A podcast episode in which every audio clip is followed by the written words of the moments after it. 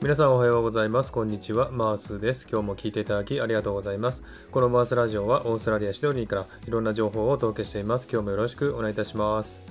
えー、さて、サクッとオーストラリア。このコーナーは、オーストラリアの豆知識をエンジョイしてもらうコーナーです。130回目の今回は、オーストラリア豆知識パート91をお送りしたいと思います。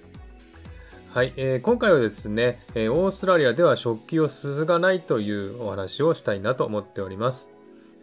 えー、オーストラリアに来たことある人なら知ってると思いますが、えー、オーストラリアでは食器を洗った後、すすがずにそのまま乾燥させます。えー、これを見たとき、日本人なら驚きますよね。なぜなら洗剤のついたままの食器でお皿を使うんですから。では、オーストラリアではどうやって皿洗いをするかというと、シンクに水を溜めて洗剤を入れて泡立てます。そこに汚れた食器を入れ、その中で洗います。そして洗った食器をそのまま水切りトレーに置いていき、最後にまだ泡のついている食器をタオルで拭いて棚に戻して終了です。大抵の人はこれをしますね。信じられますか？洗剤を洗い流さないのはオーストラリア、ニュージーランド、そしてイギリスに多いらしいです。今では食器洗浄機があるのであまり問題ないですが、手洗いする場合は昔から洗剤をすすがないようです。日本人の感覚だと洗剤が残っていると体に良くないと考えると思いますが、オーストラリア人によると洗剤で死んだ人はいない。昔から家ではこうしてるから、家では誰も健康を害した人はいないと言うんですね。え自分も経験あるんですが、えオーストラリアの知り合いの家に行った時、え紅茶が出たんですけどもね、えその紅茶に泡が浮かんでるのを発見したことがあるんですね。えこれはカップを洗ってすすいでないんだなと分かったので、えその紅茶は飲みませんでした。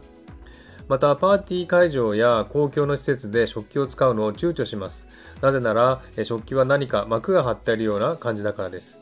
でも最近は紙皿を使うところが多くなったみたいですね。また、チャイニーズレストランに行ったりすると、食器の汚れが取れていなかったり、何かベトベトしているような感じのものがあったりしますね。えこのすすがない理由は、どうやら水事情によるものらしいんですね。世界一乾燥した大陸オーストラリアでは、やはり水は貴重な資源、節水をすることが当たり前となっているため、ワーキングホリデーの人がシャワーも3分で上がれと言われるぐらい水に敏感なんですね。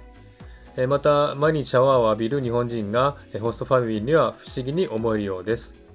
ですので、日本のように水道の蛇口をひねれば、いつでもどこでもどれだけでも水が使えるのは日本ぐらいで、他の国では水を節約することが当たり前なんですね。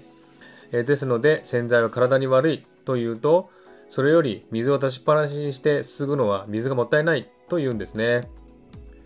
え、そう言われれば、え、アメリカやイギリスの映画でもバスタブに泡を溜めて、え、体を洗って、えそのまますすがずに泡がついたままバスタオルで拭くか、えバスローブを着ちゃいますよね。あの感覚なのかなと思います、